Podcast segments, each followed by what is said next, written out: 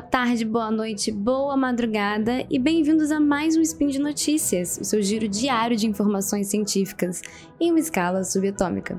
Meu nome é Camila Esperança, hoje é dia 17 de maio do calendário gregoriano e nós falaremos sobre a primeira foto de um buraco negro da história. Então fica comigo e vamos descobrir um pouquinho mais sobre isso. Speed Notícias.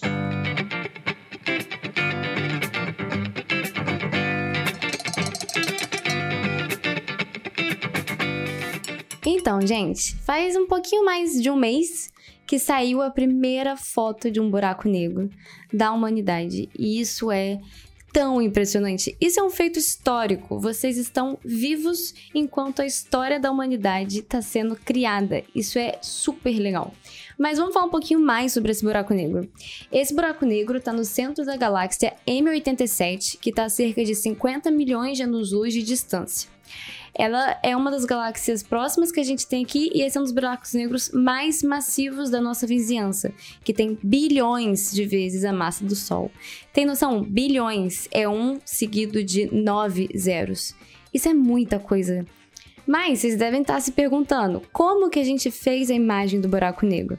Buraco negro, né, aquela coisa supermassiva que nem a luz escapa. Então como que a gente fez uma imagem de um buraco negro? Acontece o seguinte: buraco negro realmente são esses objetos super, super massivos que nem a luz consegue escapar deles. Primeiro, vamos voltar um pouquinho nisso. Deixa eu explicar o que significa nem a luz consegue escapar deles. Quando você tem um objeto tão massivo, você tem uma distorção no espaço-tempo. Bem, na verdade, objetos em geral fazem essa distorção no espaço-tempo Quanto mais massivo, maior essa distorção. Acontece que a luz, ela se propaga e quando você tem essas distorções, ela sofre desvios. Acontece que esse objeto é tão massivo, mas tão, tão massivo, que a luz, entre aspas, cai direto nele. Ela não consegue passar dele, porque é, é um é difícil colocar em palavras o quão massivo esse objeto é. Mas imagina o seguinte: imagina que você tem uma cama elástica. Se você coloca uma bola de golfe nessa cama elástica, ela não vai sentir quase nada. Agora, se você coloca uma bola de boliche, essa cama elástica vai se distorcer bastante, né? Agora, imagina que a luz é uma linha, uma linha assim de algodão. Se você coloca essa linha perto dessa bola de boliche, você vê que a linha vai ter um, uma, um pequeno desvio, ela não vai ficar reta. Agora, o buraco negro é tão massivo, tão, tão, tão massivo, que a luz, entre aspas, cai no buraco negro. Mas de novo, Camila, se a luz não escapa do buraco negro, como que a gente fez uma imagem dele? Bem, acontece que o material próximo ao buraco negro, antes do material cair no buraco negro, tem uma coisa que a gente chama disco de acreção. E esse material, ele emite. Então, o que a gente observa é esse disco de acreção. E logo antes do buraco negro existe algo que a gente chama de horizonte de eventos, que é até onde a matéria não caiu ainda no buraco negro, entre aspas. Então, o que a gente consegue observar é esse disco de acreção, e foi o que a gente observou. Só que, gente, eu tô falando de uma imagem muito pequena no céu. Esse buraco negro tá em outra galáxia. Essa galáxia tá a milhões de anos-luz da gente. É preciso uma resolução enorme para conseguir observar isso. O que, que é resolução? Bem, no céu a gente tem a Lua, certo? Agora imagina você tentar observar uma craterinha da Lua. Isso significa que você precisa de uma resolução maior para enxergar mais detalhes na Lua. Agora imagina, assim, tentar enxergar uma moeda na Lua. É quase isso, entendeu? Observar esse buraco negro foi um feito histórico da tecnologia humana. E, e vocês não têm noção de como isso é legal, porque é a primeira foto do buraco negro. A gente tem muita teoria sobre como a física funcionaria ao redor de um buraco negro nesses objetos, porque eles são objetos muito extremos, sabe? Então, você tem uma física um pouco diferente do nosso dia a dia. Existem muitas teorias, muitos modelos de como essa física funcionaria. Mas agora a gente conseguiu realmente tirar uma foto do buraco negro, a gente tem dado para analisar. E agora a gente pode responder qual o melhor modelo para descrever um buraco negro. Um exemplo é se o buraco negro ele teria uma rotação ou não. Isso é uma coisa que a gente não sabia responder. Existiam diferentes modelos, existiam diferentes porquês, mas agora a gente consegue responder, por exemplo. A gente conseguiu ver com essa foto que, bem, esse buraco negro corresponde a um modelo onde buracos negros rodam, não só o disco de acreção, mas os buracos negros em si. Então, realmente é um avanço. É, é, também muito legal falar que, como eu disse, é um avanço tecnológico, é um feito tecnológico. E isso só foi possível porque a gente teve uma colaboração mundial. Existe uma coisa na astronomia chamada interferometria. Isso acontece quando você tem é, telescópios em diferentes partes do mundo. E esses telescópios em diferentes partes do mundo, eles é, se comunicam, eles observam o mesmo objeto e através de físicas de ondas, que eu não vou entrar em detalhe aqui, você cria uma antena virtual. É como se a gente tivesse uma antena de um telescópio do tamanho da Terra. Sabe? É como se fosse uma antena gigante para conseguir observar uma moeda na Lua, que a gente sabe que não é fácil. Então, realmente, assim, foi uma colaboração mundial. Foram muitos telescópios envolvidos.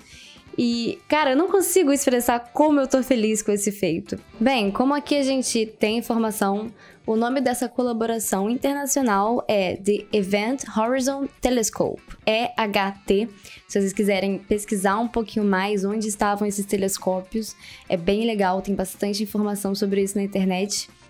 Bem, e só para completar um pouquinho, é, muita gente me perguntou o que, que isso tinha a ver com a teoria da relatividade. É, foi mais uma vez que a gente pôs à prova a teoria da relatividade. E mais uma vez a teoria da relatividade saiu muito bem dessa prova. Einstein estava muito certo por muito tempo, né? É, é muito impressionante ver simulações do que esperava-se que a gente ia observar. E realmente como essas simulações se assemelham ao que observou. Isso é incrível, isso mostra como nosso, a nossa ciência, a nossa física, como humanos, tá muito bem. A gente consegue reproduzir coisas que a gente ainda não tinha visto. Isso mostra como a nossa ciência é impressionante, o nosso conhecimento é bem avançado. É realmente impressionante e Einstein continua certo, mais de 100 anos depois. Ele tá muito certo esperando, né? Será que algum dia ele vai estar tá errado? Bem, acho que isso ainda vai demorar bastante tempo. E para fechar, é, um pouquinho sobre a astronomia por trás disso. Esse buraco negro no coração da galáxia M87, ele era um buraco negro ativo. Isso significa que ele está acretando massa. Existem muitas relações que a gente pode ver que existem buracos negros no centro de todas as galáxias acima de uma determinada massa, que são galáxias que a gente chama de galáxias normais. Mas não necessariamente todos são ativos. Na verdade, é, muitos estudos mostram que os, existiam mais buracos negros ativos no passado do que hoje. E esse é um dos buracos negros ativos que a gente tem hoje perto da gente. Existe também, como eu disse, um buraco negro no centro da Via Láctea, a nossa galáxia, porque a nossa galáxia ela é uma galáxia de massa normal. O buraco negro no centro da nossa galáxia é o Sagitários A estrela. Ele também é um buraco negro ativo, entretanto ele não é tão ativo assim, e ele é um pouco menos massivo que o buraco da o buraco negro da M87 e promessas de que nós teremos imagem do buraco negro da Via Láctea. Na verdade, a comunidade científica está esperando essa imagem ansiosamente. A gente tem esse sentimentozinho, né? Porque é o buraco negro da nossa galáxia. A gente quer ver como é. Bem, era mais fácil publicar o buraco negro da M87 de uma vez. Foi uma observação mais simples por, por questões técnicas de observação mesmo mas podemos aguardar ansiosamente que daqui a pouco tem a foto do coração da Via Láctea da nossa casa e eu tenho certeza que vai ser uma comemoração extrema também. Bem, para fechar o spin de notícias de hoje, eu não posso deixar de mencionar a, uma das astrônomas principais por essa pesquisa, a Kate Bowman ela estava por trás, ela foi super importante para entregar essa primeira imagem enfim, ela tava super envolvida e é, como mulher, é realmente assim, é um ar fresco ver que a gente cada vez mais tem um espaço de igual para igual na comunidade científica. Então, obrigada, Kate, por servir de inspiração. E eu espero que sirva de inspiração para cada vez mais meninas. Enfim, claramente eu tô muito animada com essa notícia. Espero que vocês tenham gostado. Por hoje é só. Eu lembro que todos os links vão estar comentados no post. E deixa lá também seu comentário, seu elogio, sua crítica, talvez uma declaração de amor. Pode ser um meme predileto também, que eu também gosto. E lembre ainda que esse podcast só é possível acontecer por conta do seu apoio no, no patronato do SciCast, tanto no Patreon quanto no Padrim. Um grande abraço e até amanhã!